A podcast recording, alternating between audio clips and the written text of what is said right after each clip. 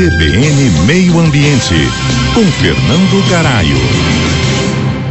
Depois de duas semanas de intensas negociações, terminou a Conferência da Biodiversidade da ONU em Montreal, no Canadá. Conseguiu-se um acordo histórico para proteger os ecossistemas naturais, frear e reverter a perda de milhares de espécies de animais e vegetais. O Acordo Global de Biodiversidade, firmado, inclui 23 metas a serem alcançadas até 2030. Entre elas estão algumas consideradas mais prioritárias, como a de assegurar que pelo menos 30% das áreas terrestres e marítimas do mundo sejam conservadas e restauradas até 2030. Atualmente, apenas 17% das áreas terrestres e 10% das áreas marinhas estão sob algum tipo de proteção legal. O pacto também contempla reduzir a quase zero a perda de áreas de alta importância para a biodiversidade e prevenir a introdução de espécies exóticas e invasoras em locais prioritários. Também houve metas importantes relacionadas aos sistemas alimentares, como a de reduzir pela metade o desperdício global de alimentos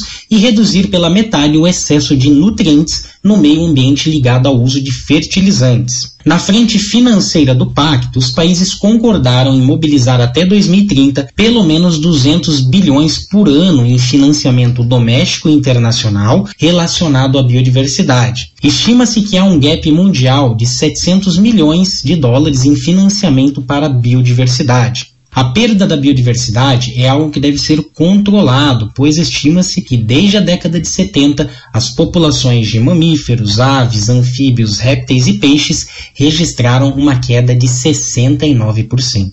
Aqui é Fernando Garaio para a coluna CBN Meio Ambiente. Até a próxima. CBN, CBN Campo Grande.